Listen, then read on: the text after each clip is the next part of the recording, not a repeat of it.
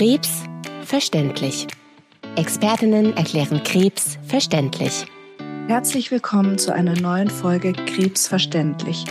Heute habe ich als Gast Frau Dr. Stefanie Czebitz bei mir. Frau Dr. Czebitz ist die kommissarische Leitung der translationalen Uro-Onkologie am NCT in Heidelberg.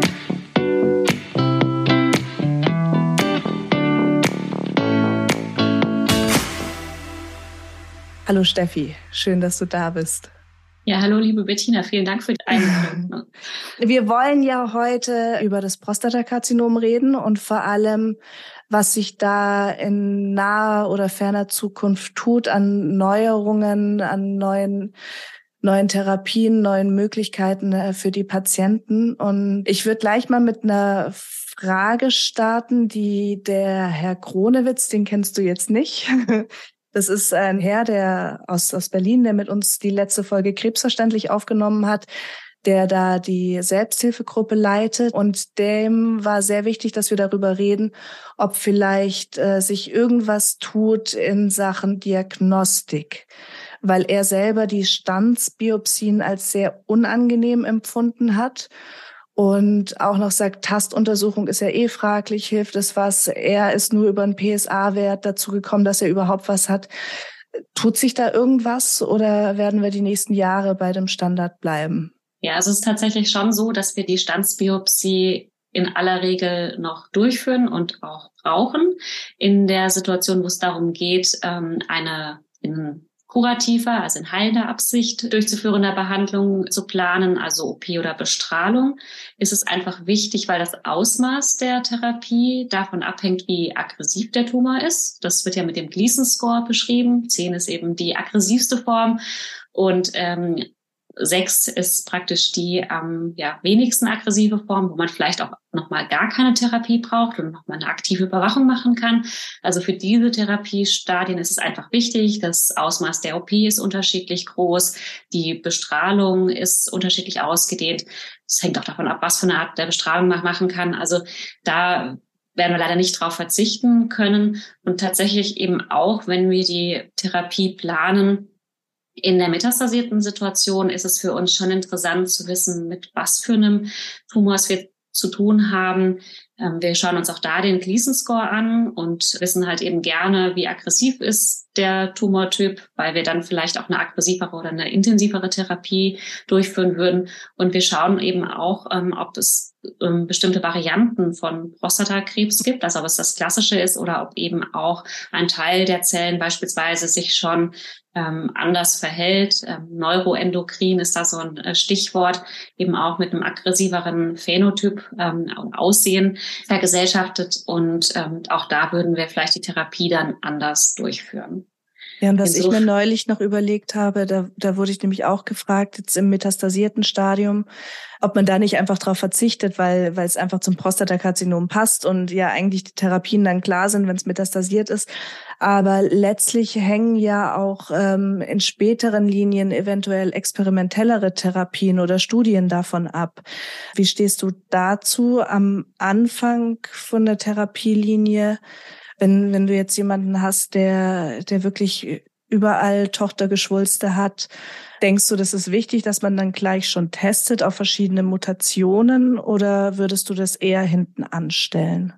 Also für die erste Therapielinie spielt es tatsächlich im Moment noch keine Rolle. Was für Veränderungen da vorliegen jetzt auch, also wenn es um Mutationen geht. Ich hatte vorhin angesprochen, eben diese neuroendokrine Differenzierung, wobei man da auch meistens schon einen Hinweis von Blutwerten haben kann, mhm. ob es in die Richtung geht oder nicht. Also ein hoher PSA-Wert schließt es eigentlich ähm, aus, also oder zumindest kann da nur eine kleine Komponente eben diese neuroendokrine Differenzierung haben.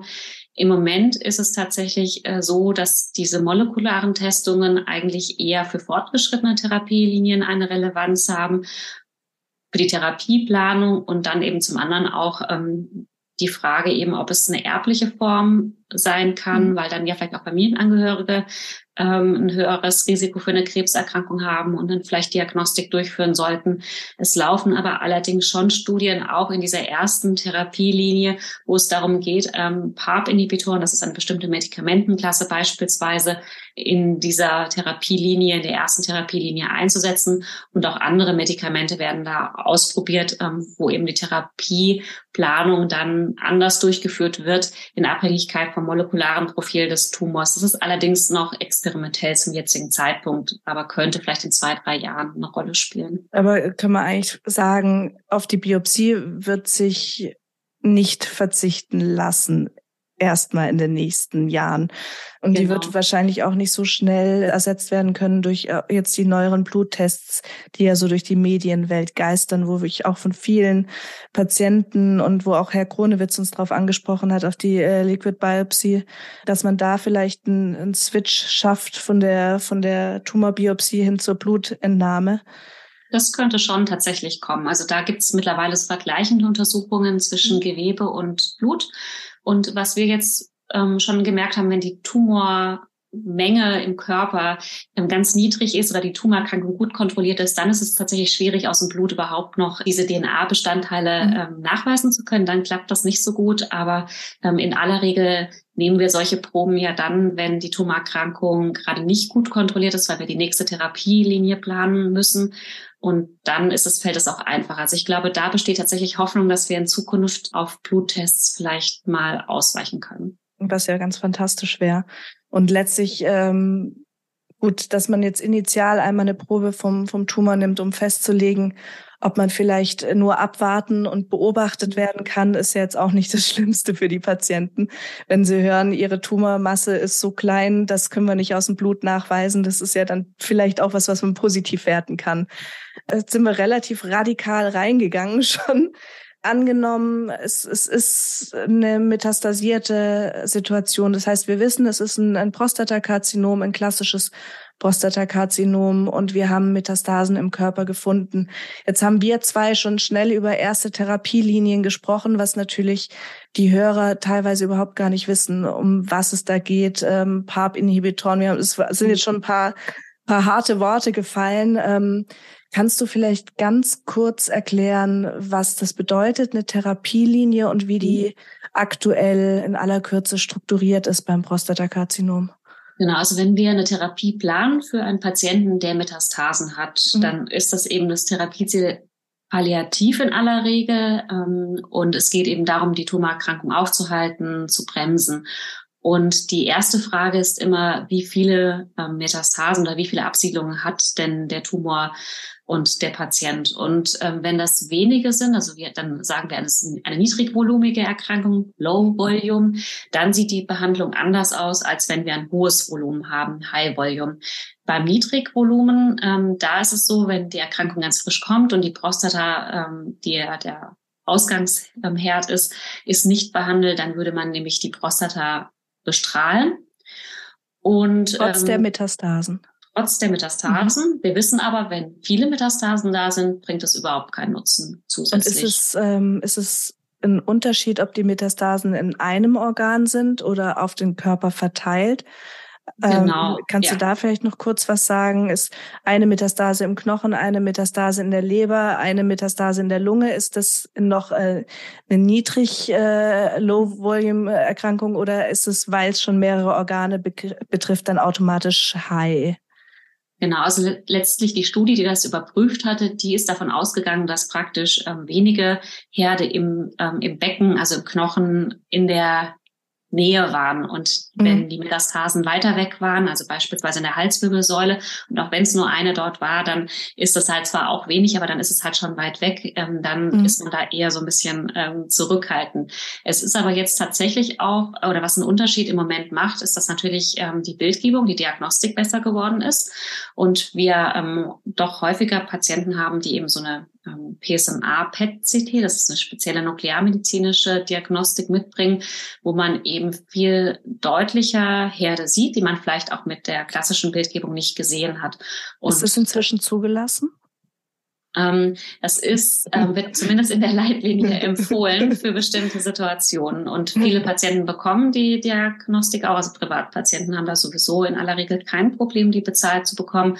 Und bei den gesetzlichen ist es natürlich immer so ein bisschen die Frage, wenn die lange mit ihren Krankenkassen ähm, sich rum ähm, ärgern ja. müssen, ähm, dann ist es manchmal auch so, dass Patienten einfach sagen, also diese 1200 sind im Moment so ungefähr die Kosten. Ich zahle die jetzt einfach selbst, weil ähm, das ist was Gutes, was ich mir jetzt ähm, tun kann. Ich möchte einfach eine genaue Diagnostik haben. Würdest du ähm, das auch empfehlen?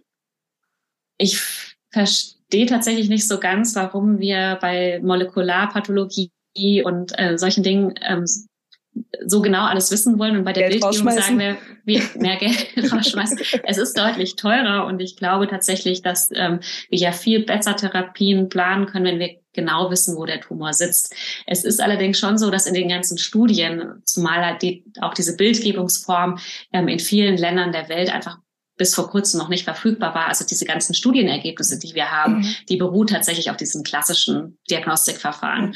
Und ähm, entsprechend ist es ganz schwierig, wenn wir jetzt einen Patienten haben, der in der PSMA-Bildgebung zwei Herde hat, äh, vielleicht in den Rippen beispielsweise, die wir auch gar nicht im klassischen CT sehen. Das, und äh, wie geht man mit so einem Patienten vor? Der wäre natürlich, hätte er die weniger genaue Diagnostik gemacht, vielleicht noch operiert und bestrahlt worden ähm, an, am Primarius, also am Herd in der Prostata. Und wir hätten diesen Knochenherd gar nicht ähm, gesehen. Dann hätten wir den vielleicht ein halbes Jahr später gesehen, weil der PSA-Wert auch wieder angestiegen wäre, hätten wir nochmal nachgeguckt. Und dann hätten wir den vielleicht zu dem Zeitpunkt bestrahlt. Das macht es tatsächlich manchmal jetzt so ein bisschen schwierig, wenn wir so genau hingucken, weil wir gar nicht genau wissen, wie Was wir diese wir dann damit? bessere Bildgebung genau jetzt einordnen sollen. Aber auf der anderen Seite denke ich, wir haben sie nun mal und eigentlich wollen wir ja bei allem immer genau wissen, wo wir stehen. Insofern finde ich eigentlich schon, dass das eine gute Sache ist, wenn man. Und man kann es ja dann wird. diskutieren, individuell pro Patient. Was, was, was machst du jetzt draus, dass da die Herde sind? Dann kommt es ja aufs Alter, auf den Allgemeinzustand ähm, und alles drauf an.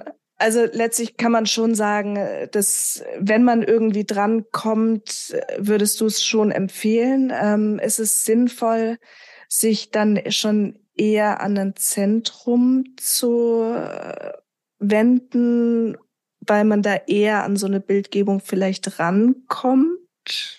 Also es ist tatsächlich so, dass auch die niedergelassenen KollegInnen da sehr häufig dran denken und diese Frage auch mitstellen. Ähm, wie gesagt, es ist halt manchmal einfach wegen der Finanzierung so ein bisschen schwierig. Und manchmal ist es ja auch so, dass wir schon wissen, dass es eben nicht diese Situation ist mit wenigen Metastasen, weil man schon im ganz normalen CT oder im MRT viele Herde sieht oder der PSA-Wert auch sehr, sehr hoch ist, ähm, also 100 oder so, dann ja. ist es tatsächlich relativ ähm, äh, unwahrscheinlich, dass wir dann eben noch diese Situation haben, dass es ähm, Low Volume, niedrigvolumig ist. Ähm, und dann reicht auch die normale Bildgebung tatsächlich, Aber das weil wir können eben schon wir ja den Patienten sehen. vielleicht an die Hand geben, ähm, dass sie sich gar nicht gedanklich wirklich streng damit auseinandersetzen müssen, jetzt Kosten selber übernehmen zu wollen oder das anzufordern, wenn, wenn sie viele Metastasen haben, wenn der PSA-Wert wirklich deutlich, deutlich erhöht ist. Da denken ja viele, oh, mein PSA ist 15, das ist deutlich erhöht. Aber nein, du hast ja gerade gesagt 100, wir sprechen da wirklich von deutlich höheren Werten, ähm, dass man dann bei der klassischen Bildgebung schon sicher sein kann, dass man eigentlich alles sieht, was man sehen will und dass die Therapiekonsequenz dann auch nicht so ähm, die ist. Genau, weil manchmal verliert man, verliert man tatsächlich auch einfach Zeit, wenn man lange mit der Krankenkasse darum diskutiert. Ja. Genau. Und wenn aber eben die, wenn wir dann sehen, es gibt ähm, wenige Herde, dann kommt eben die Bestrahlung der Prostata noch mit dazu. Mhm. Manchmal entstehen Metastasen ja auch nach vielen Jahren, nachdem ähm, die Prostata operiert oder bestrahlt ist, dann natürlich nicht. Aber ähm, dann ist es tatsächlich so bei diesen niedrig ähm, volumigen Erkrankungen, dass wir die Therapie vielleicht auch nicht ganz so intensiv wählen. Ähm, wir wissen aber, dass der Prostatakrebs ähnlich auch wie Brustkrebs ähm, oder zumindest viele Formen von oder einige Formen von Brustkrebs ähm, eben auf eine antihormonelle Therapie gut ansprechen. Also wenn wir eben da die Androgenrezeptoren, die Hormonrezeptoren ähm, blocken mit einer antihormonellen Therapie, ist es, ähm, entzieht es dem Tumor den Wachstumsreiz. Und da gibt es eben mittlerweile auch moderne sag mal, auf teure Medikamente, die eben deutlich äh, besser funktionieren als ältere antihormonelle Therapien. Und ähm, die würde man dann dem Patienten geben. Also eine antihormonelle Therapie. Und bei den Patienten, die eben viele Herde haben, würde man die Therapie eben gerne noch ein bisschen intensivieren. Und im Moment wäre das dann eben noch die Chemotherapie mit dazu zu nehmen. Okay, das heißt eine Kombination aus äh, ja, Hormonblockade praktisch und Chemotherapie. Ist es noch so, dass man das vom Testosteronwert abhängig macht? Ob die Hormontherapie gegeben werden soll oder gebe ich die blind, auch wenn ich davon ausgehe, dass es eh schon äh, alles unterdrückt ist? Also was wir schon ab und zu noch machen ist, oder wenn wir das, also wenn der PSA-Wert steigt, macht es durchaus Sinn, nochmal den Testosteronwert ähm, zu kontrollieren. Es kommt super selten vor, dass jemand nicht auf die antihormonelle Therapie anspricht, aber theoretisch gibt es natürlich auch mal ähm, die Option, dass das Medikament nicht richtig angewendet wurde, vielleicht ja falsch gelagert wurde oder so. Also es macht durchaus Sinn. Ich habe es aber ehrlich gesagt in den letzten Jahren nicht mehr gesehen, dass jemand einen steigenden PSA-Wert hatte und dann die Ursache dafür war, dass der Testosteronwert nicht unterdrückt war. Okay, das heißt, wir haben dann diese Hormontherapie, die Hormonblockade und die Chemotherapie in Kombination kommt da noch was Neues, weil die, die Idee ist ja oder der Wunsch ist ja immer irgendwie von den Chemotherapien wegzukommen. Ähm, ist da was, was in der Pipeline? Also es gibt verschiedene Studien, die laufen und so eine Studie muss ja immer dann nachweisen oder belegen, dass die Ergebnisse besser sind als der aktuelle Standard. Und was da aktuell ausprobiert wird, ist die PSMA-Radioligantentherapie. Das, ich hatte vorhin schon von PSMA-PET-CT gesprochen. Also PSMA heißt prostataspezifisches Membranantigen. Das ist praktisch auf der Oberfläche von Tumorzellen Anders als der Name sagt, aber nicht nur bei Prostatakrebs, also auch bei Nierenkrebs kann man es beispielsweise finden. Mhm. Und dieses PSMA-PET-CT ist eben ein Bildgebungsverfahren, dass dieses PSMA, das an Tumorzellen, auch an manchen gesunden Zellen, aber eben überwiegend an den Tumorzellen, deswegen wir es eben so gut sehen können, ähm, vorhanden ist. Und dann sieht man eben die Herde bunt aufleuchten. Und PSMA-Radioligantentherapie ähm, ist eben eine, eine Form der Therapie, wo man eben auch dieses PSMA als Zielstruktur hat und dann eben mit nuklearmedizinischen Strahlern letztendlich dann an die Zellen geht, die das an der Oberfläche haben.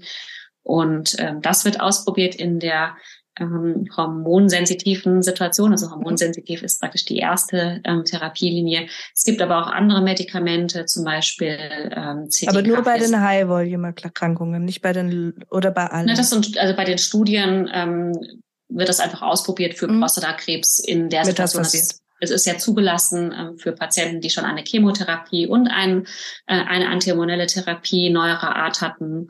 Und ähm, jetzt wird es einfach ausprobiert in anderen Therapiesituationen, also wenn die Patienten eben ganz frisch ähm, die Diagnose haben und Medikamente brauchen. Und da wird sich eben zeigen müssen, wie gut das dann da funktioniert und ob, oder ob die anderen bekannten Optionen dann die besseren sind. Es gibt andere Medikamente, die noch ausgetestet werden, die aus der Brustkrebsbehandlung kommen. Ähm, CDK4-6-Inhibitoren wäre das so ein Medikament. Es werden eben, wie gesagt, die PARP-Inhibitoren ausgetestet. Und es ist halt häufig so, dass die Medikamente erstmal geprüft werden in Patientenpopulationen, die schon ein bisschen mehr Vortherapien haben, mhm. bevor man sich eben dann an die Patienten rantraut, die eben noch ähm, wenig Vortherapien haben, einfach weil man so einen gewissen Wirksamkeitsnachweis natürlich schon mal haben möchte von Patienten, ähm, die schon weniger Therapieoptionen noch übrig haben als ähm, die die eben ganz frisch vor der Wahl stehen, mit ihrem Onkologen, ihrer Onkologin oder ihrem Urologen, ihrer Urologin zusammen auszuwählen, welche Therapie man dann einsetzt. Und das muss man ja sagen, dass die ähm, Therapien oder die, die Prognosen vom Prostatakarzinom, auch wenn das gestreut hat, in der Regel ja schon eher länger sind, dass man sich über lange Zeit ja teilweise auch chemotherapiefrei behandeln lassen kann und die, die Krankheit äh, häufig gut kontrolliert ist. Ähm, dementsprechend wäre es natürlich für solche Patienten eigentlich ein Rückschritt, wenn man, wenn man dann aggressivere Therapien in die frühere Therapielinie mit reinnehmen würde. Oder wie siehst du das?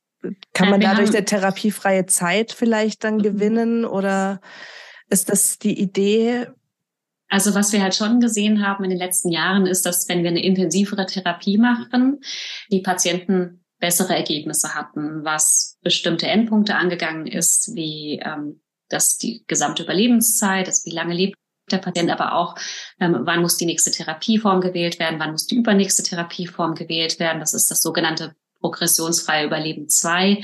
Das ist oft auch so ein Indikator vielleicht, ähm, wenn man sich fragt, ähm, ist es denn egal, in welcher Reihenfolge ich Medikamente mhm. einsetze, mhm. dann ähm, möchte ich das oft wissen. Ähm, wann ist denn die übernächste Therapielinie fällig? Ähm, auch was Nebenwirkungen angeht, das ist ein ganz, ganz wichtiger Endpunkt, also weil es ja einfach ähm, für den Patienten relevant ist. Wie geht's mir denn dabei? Wie ist die Lebensqualität? Ähm, Schmerzen ist oft ein Endpunkt. Also ähm, wie lange sind Schmerzen gut kontrolliert? Prostatakrebs streut eben oft in die Knochen oder auch in, in Lymphknotenstationen, die dann auf Nerven drücken können. Und dann ist es natürlich ein relevanter Parameter. Wie lange lässt sich durch eine Therapie ähm, die Schmerzsituation gut kontrollieren? Und ähm, da haben wir halt eben gesehen, dass es ähm, geholfen hat, wenn wir die Therapie intensivieren. Die Frage ist halt nur, braucht es wirklich jeder Patient? Und wahrscheinlich die Patienten mit dieser niedrigvolumigen Erkrankung vielleicht auch eher, zumindest nicht ganz so dringend wie die anderen Patienten.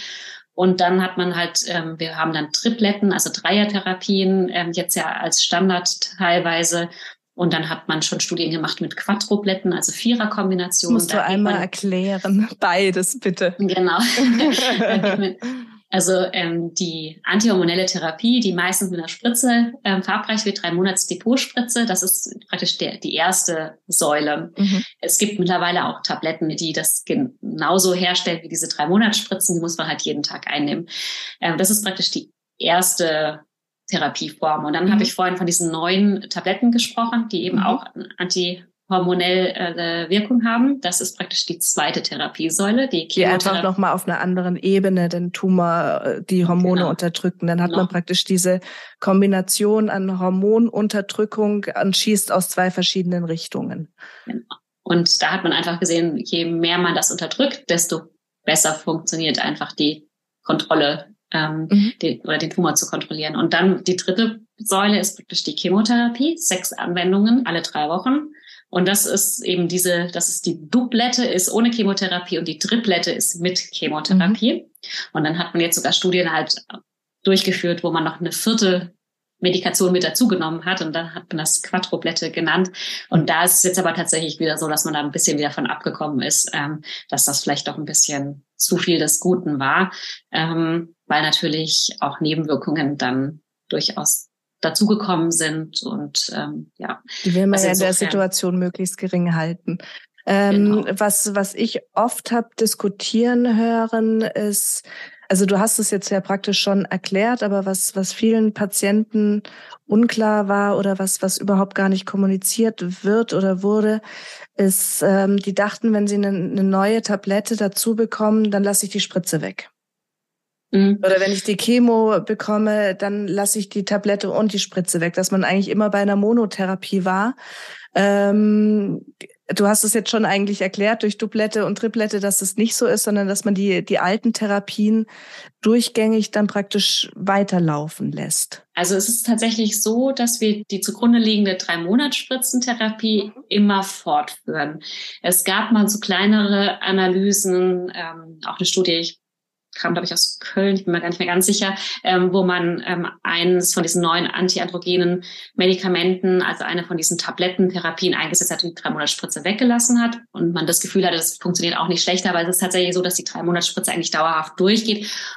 Unter der Vorstellung, ähm, dass es immer noch Zellen gibt, die eben auch auf diese drei Monatsspritze ansprechen und ähm, die Chemotherapie hatte ich ja vorhin schon gesagt, das sind sechs Anwendungen, mhm. alle drei Wochen in aller Regel. Kommt ein bisschen drauf an, in welcher Therapiesituation man sich befindet. Manchmal ist es auch ein bisschen mehr oder ein anderer Rhythmus. Aber das ist immer, Chemotherapie ist in aller Regel so abgeschlossen und ähm, die Drei-Monats-Spritze ist so praktisch als Basis ähm, mit dem auch fortgeführt. Und die Tabletten, von denen ich vorhin gesprochen habe, ähm, die gibt man in aller Regel so lange sie funktionieren mit dazu. Und wenn sie nicht mehr funktionieren, dann wechselt man auf irgendetwas Neues. Aber die Drei-Monats-Spritze bleibt in aller Regel immer mit dabei. Okay, das heißt, nur die Tabletten werden eventuell ausgetauscht, wenn man die Chemo neu dazu bekommt. Ähm, wenn man aber die Chemo aufgrund von dem ähm, von der Metastasen-Ausgangssituation von Anfang an mit dazu bekommt, dann hat man die Tabletten während der Chemotherapie. Genau. Okay, weil da gibt's äh, gibt's tatsächlich häufig Missverständnisse und klar, Tabletten mal nicht genommen, das Spritze mal da weggelassen. Aber ich denke, das ist was, was, was wichtig ist für die Patienten zu wissen, ähm, dass die Spritze einfach einmal begonnen immer wieder rezeptiert wird genau. und, und durchläuft. Ähm, wie ist es mit den Steroiden, mit dem Cortison? Ja, das ist tatsächlich auch nicht so ganz einfach. Du meinst, es gibt ja natürlich schon eine sehr spezielle Frage. Also es gibt ähm, Cortison, was man mit dazu einnimmt, wenn man die Chemotherapie macht, weil die Chemotherapie aus der Eibe hergestellt wird, also ein Naturprodukt praktisch mhm. ist, ähm, aber ein relativ hohes allergisches Potenzial hat. Also da nimmt man Cortison als Antiallergikum mit dazu und es hilft auch gegen Übelkeit. Also das hat da so besondere ähm, Eigenschaften. Das würden, würde man auch bei anderen Krebserkrankungen mit dazu nehmen. Und dann ist es tatsächlich äh, so, dass man bei manchen von diesen Tabletten auch noch eine kleine Cortisondosis mit dazu gibt. Und das hängt letztendlich, ja, hat verschiedene Gründe, hängt unter anderem auch mit dem Cortisonhaushalt oder mit dem Hormonhaushalt äh, zusammen und äh, wird dann eben da in einer niedrigen Dosis mit dazugegeben, soll auch ähm, Nebenwirkungen abfedern, Wassereinlagerungen und so weiter. Also das gehört tatsächlich bei der ähm, Abiraterol-Tablette mit dazu. Weil auch hier oft erlebt, dass Cortison entweder weggelassen oder dann für immer genommen wurde. Ähm, da haben ja. wir in unserer Cortison-Folge schon drüber gesprochen. Aber auch, auch hier nochmal der Hinweis, wer Cortison einnimmt, immer wieder checken, brauche ich es wirklich noch? Ist es in Zusammenhang mit der Chemotherapie und den Chemotherapie-Nebenwirkungen? Dann ist es auch wirklich weg nach der Chemotherapie. Habe ich es in Kombination mit der Tablettentherapie? Auch dann muss man einfach dran denken, das irgendwann wieder abzusetzen. Ja. Wenn jetzt die Situation ist, ich habe meine Chemotherapie gehabt und kurz danach ähm, werden die Metastasen wieder größer in, in der ersten Bildgebung danach. Dann ähm, hast du ja schon von der PSMA-Therapie gesprochen. Ist es auch dein nächster Pfeiler oder würdest du dann Richtung Studien auch denken? Also ich würde, sollen wir Niedergelassenen an die Zentren überweisen? Also ich würde tatsächlich immer bei einem Patienten, der einigermaßen fit ist, egal in welcher Situation, wenn eine neue Therapie geplant wird, überprüfen, ob er für sie, also ob er oder sie, ähm, da, also nicht nur bei Prostatakrebs, für eine Studie passt, ähm, mhm. weil wir einfach, ähm, wir wissen ja, wenn wir eine Studie durchführen, nie vorher, ähm, ob die positiv ausgeht, also ob dann diesen ausgetestete Therapie die bessere ist. Mhm. Aber es ist eben doch so, dass es durchaus die Möglichkeit gibt, dann schon früher an Medikamente ranzukommen. Und ich ähm, erkläre das immer ganz gerne auch mit den Covid-Impfstoffen. Äh, da war halt einfach ein großes Interesse dran, die schnell auf den Markt zu bringen. Aber das ist eine super seltene Ausnahme, dass ein Medikament so schnell auf den Markt kommt, weil viele Patienten denken dann, dann sollen doch die anderen die Studien machen und dann ähm, nehme ich das Medikament ein halbes Jahr später ein. Und so ist es halt natürlich nicht. Ähm, bei den onkologischen Studien ist es ja schon so, ähm, dass ähm, zum einen erst die Studie durchgeführt wird und dann werden die Patienten unter der Therapie beobachtet und dann macht man eben hinterher seine statistischen Auswertungen und wenn man dann sieht, das Medikament ist besser als das, was man vorher als Standard hatte,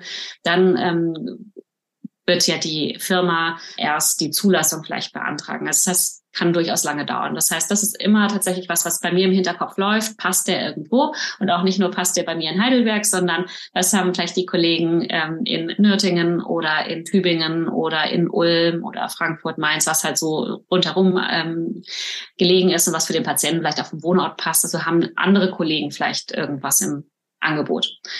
Und ähm, wenn das dann nicht der Fall ist oder ein Patient das auch einfach nicht möchte, das ist ja durchaus auch in Ordnung oder er kommt nicht dafür in Frage, dann überlegt man sich eben natürlich schon, wie geht's dann weiter. Und ähm, die PSMA-Radioligantentherapie ist eben mittlerweile zugelassen für Patienten, die schon eine Chemotherapie hatten und die eben eins von diesen neuen Medikamenten hatten.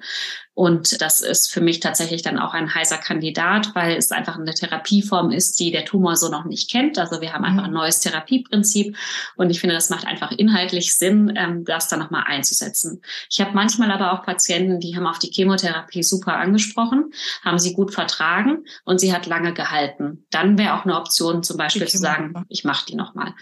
Ähm, genau. Und was wäre mit den Patienten, die jetzt im PSMA-PET zum Beispiel keine Speicherung in den Herden haben, also die praktisch PSMA-negativ sind? Kommt für die die PSMA-Ligantentherapie in Frage? Genau. Also Oder was mache ich mit denen? wenn es nicht leuchtet. Und ähm, das ist halt auch ein Teil der Patienten, deren Tumoren halt da einfach nicht genug ähm, Aufnahme haben von dem Medikament, dann wirkt es halt auch einfach nicht. Dann macht mhm. es nicht so viel Sinn, das Medikament einzusetzen. Und das muss man halt einfach testen. Jetzt ist es so, dass es ähm, auch Studien gab, die noch vergleichen ein FDG-PET, also eine andere nuklearmedizinische Diagnostik mitgemacht haben.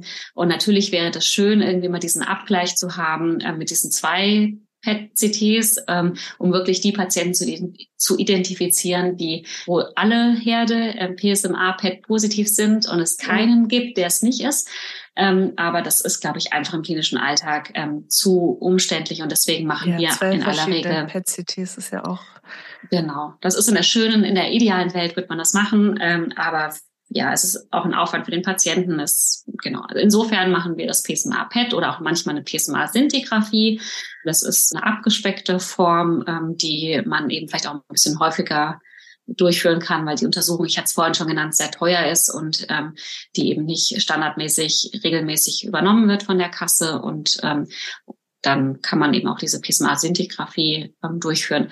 Genau, also das wäre eine Option und dafür kommen aber eben nicht alle Patienten in Frage. Und es gibt verschiedene Chemotherapien oder zwei verschiedene, die man so standardmäßig macht. Ähm, es gibt auch verschiedene von diesen antihormonellen Tabletten, wobei man da schon weiß, dass die wahrscheinlich so ähnlich sind. Ähm, dass es sich dass nicht lohnt, die durchzuprobieren. Nicht alle zumindest, genau. Und auch da gibt es ähm, Weiterentwicklungen oder welche, die sich nicht ganz biologisch nicht ganz so ähnlich sind, wo es dann vielleicht ein bisschen mehr Sinn macht, die nacheinander einzusetzen. Genau, dann hat man ja den PARP-Inhibitor noch angesprochen. Das ist ein Medikament, das eingesetzt wird bei mittlerweile einer ganzen Reihe von Krebserkrankungen, ähm, manchmal nur bei den Patienten, die bestimmte ähm, Veränderungen im Tumor haben oder in der ähm, Keimbahn, also vererbbare in Veränderungen in allen Zellen im Körper.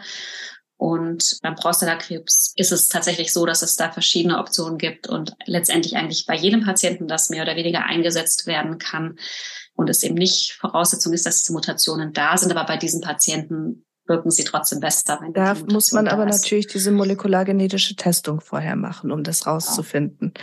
ob das passt. Das heißt, es ist ja nichts, mhm. was man jetzt einfach den, den Patienten, wenn man sagt, okay, Chemotherapie 1, Chemotherapie 2 hat nicht gewirkt, PSMA, ähm, Ligantentherapie äh, Nummer 1, 2, 3, ich glaube drei waren es zuletzt. Wie, wie viele Runden macht man da inzwischen? Von oder? Der PSMA-Therapie? Also in den Studien haben die ja oft sechs Therapien gemacht und bei uns ist es häufig so, dass die Kollegen sagen, wir machen vier mhm. und dann nochmal zwei hinten drauf.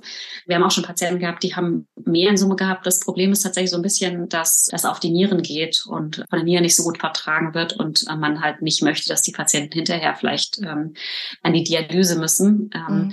Und deswegen ist man da so ein bisschen zurückhaltend, hier das mehr als sechsmal durchzuführen. Aber keine Angst, es ist wirklich erst die Menge macht das Problem. Also genau. die kürzeren Zyklen, also die eins, zwei, drei, vier, da habe ich jetzt ehrlich gesagt von der Niere her noch nie irgendwas gemerkt, dass es da Probleme oder du ja, hast also Kollegen berichten halt, dass es genau, dass es wirklich nach dem sechsten dann exponentiell mehr wird und deswegen halt eben so diese Grenze und eben dann auf der anderen Seite jetzt diese, diese, diese Überlegung mal vier zu machen, das ist nicht mhm. ganz die Hälfte, sondern ein bisschen mehr, aber dann und sich eben noch zwei aufzusparen für okay. Aber dann, dann heißt es aber auch letztlich, es wäre schon sinnvoll für sagen wir mal, relativ fitte, relativ junge Patienten, bevor man in diese PSMA-Ligantentherapie geht, sich äh, einmal mit der molekularen Diagnostik auseinanderzusetzen und vielleicht äh, Richtung Panel-Sequenzierung zu denken. Ja, theoretisch ist ja die Kombination von Olaparib und Abiraterone zugelassen für alle Patienten mit Prostatakrebs, wenn sie schon eine Vortherapie hatten mit so also einem auch neuen. ohne Mutationsnachweis. Genau. Mhm. Und aber trotzdem muss, also waren die Ergebnisse, also die Studie war positiv für, für alle Patienten und da in der Studie war praktisch das nicht, also man hat die Patienten mitgetestet und ähm, die Talapro-2-Studie wurde eben dieses Jahr auch schon auf dem ASCO vorgestellt. Da war es ein ähnliches Konzept mit einem anderen PARP-Inhibitor. Und auch da war es eben so, dass die gesamte ähm, Teilnehmerschaft, alle mhm. Probanden haben praktisch ähm, profitiert davon. Aber man sieht eben schon, der stärkste Effekt ist dann da gegeben, wenn die Mutation da ist. Wo, was wir noch nicht so ganz verstanden haben. Ähm, oder wir haben noch nicht so ganz verstanden, warum es bei manchen Patienten, die diese Mutation nicht haben, offensichtlich eben doch auch funktioniert. Also was diese Tumoren empfänglich macht für diese Art der Therapie. Und entsprechend kann ich es bei allen Patienten, alle in Anführungszeichen, weil es gibt so ein paar kleine Einschränkungen, aber könnte ich es theoretisch einsetzen, auch wenn keine Mutation da ist oder wenn ich die Diagnostik nicht gemacht habe. Okay. Also das, das heißt, wir haben ähm, relativ viele Medikamente zur Auswahl, die man kombinieren kann. Ähm, die PARP-Inhibitoren sind ein, ein, ein, großes Thema, die sich jetzt äh, mehr und mehr etablieren werden, wo dann noch unklar ist, vor Chemo, nach Chemo, ähm, PSMA-Ligantentherapie ist gesetzt ist auch nebenwirkungsarm, wie ich finde, wird gut vertragen. Äh, dafür, dass man es ja in der Regel dann macht, wenn schon eine Zeit lang therapiert worden ist äh, und die Patienten ja schon nicht mehr so ganz die Power haben, nochmal voll angreifen zu wollen. Ich finde, dafür äh, geht mhm. es ganz gut. Und die Frage ist, gibt es noch was ganz Neues, einen ganz neuen Ansatzpunkt oder sind wir danach tatsächlich so, dass man experimentell schaut, gibt es irgendwo eine Mutation, die ich äh, speziell angreifen kann? Oder gibt es noch was, was, was, wo du sagst, okay, das, das kommt jetzt neu, nochmal eine ganz andere Idee? Ja, also Immuntherapie ist ja ein Thema auch tatsächlich bei mhm. vielen Patienten und da ist es so, dass man gemerkt hat, dass die Checkpoint-Inhibitoren, also die Medikamente, die ja bei vielen anderen Krebsarten wirklich sensationelle mhm. Ergebnisse ähm, hervorgebracht haben, dass die beim Prostatakarzinom irgendwie nicht so richtig erfolgreich sind. Es gibt immer wieder Ausnahmen, also es gibt Patienten, die da auch ähm, sensationelle Ergebnisse haben, aber das sind halt wirklich so Einzelfälle. Und man geht davon aus, dass Prostatakrebs eben einfach ein Tumor ist, der nicht besonders immunogen ist. Und die Krebsarten, die gut auf eine Immuntherapie ansprechen, sind alle, die irgendwas mit einer Schädigung zu tun haben durch Sonnenlicht, äh, Rauchen, mhm. Schadstoffe wie und so weiter. Und das Prostatakrebs ist einfach ein bisschen anders. Und ähm, da gibt es aber tatsächlich jetzt auch Studien, die da laufen, die eben nochmal probieren, diese Immuntherapie eben doch erfolgreich zu machen. Das mhm. ist natürlich die Frage, ob das dann gelingen wird. Ähm, aber es ist auf jeden Fall ein spannender Ansatz, weil man natürlich schon weiß, eigentlich, der einzige Weg, ähm, dass man Krebs heilen kann, ähm, ist einfach äh, dadurch, wenn das Immunsystem selbst wieder ähm, die Kontrolle über das Ganze ähm, hat. Und mit allen Medikamenten, die wir einsetzen, gibt es irgendwann Resistenzen ähm, und sie funktionieren irgendwann nicht mehr oder sie, man kann sie nicht dauerhaft geben, weil sie so viele Nebenwirkungen machen. Beim PSMA beispielsweise verliert sich dann das PSMA an der Oberfläche durch Selektionsdruck, ähm, äh, weil die Krebszellen natürlich merken, äh, wenn ich dieses, wenn ich dann bestimmte Eigenschaften nicht mehr habe, weswegen die Medikamente funktionieren, dann, dann kann ich überleben und äh, kann mich mhm. weiter teilen und ähm, Insofern genau, also eine Tumorkontrolle hat man irgendwie halt auch eher durch diese immunologischen Ansätze und da geht jetzt tatsächlich auch wieder so ein bisschen oder sind einfach Studien ähm, ongoing, sagen wir mal so, ähm, rekrutierend und suchen Teilnehmer, die da mitmachen wollen. Ähm, aber es ist einfach komplizierter als bei anderen Krebserkrankungen. Gibt es eine Studie bei, bei dir im Moment, wo du sagst, die ist sinnvoll für jetzt gerade Patienten im metastasierten Stadium, wo, wo man vielleicht Richtung Heidelberg mal denken sollte? Also wir kriegen tatsächlich im Juni, ähm, also in vier Wochen, ähm, eine Studie. Und es gibt einfach immer wieder auch Studienoptionen, die sich auftun. Und da hilft es einfach. Es gibt diese Homepage clinicaltrials.gov, wo man nachgucken kann, auch mit Umkreissuche. Es gibt ähm, auch von der EMA eine Umkreissuche. Und ähm, ich glaube, ähm, Patient, der da Interesse hat, sollte auf jeden Fall mit seinem Behandler oder seiner Behandlerin drüber sprechen.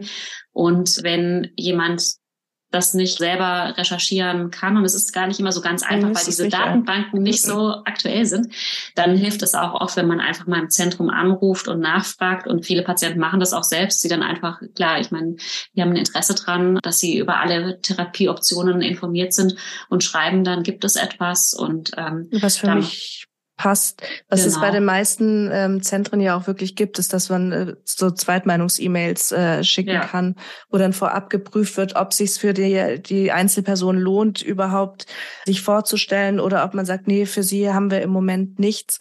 Und ich mhm. denke, das ist ganz wichtig zu wissen, weil wir, wir reden ganz oft drüber.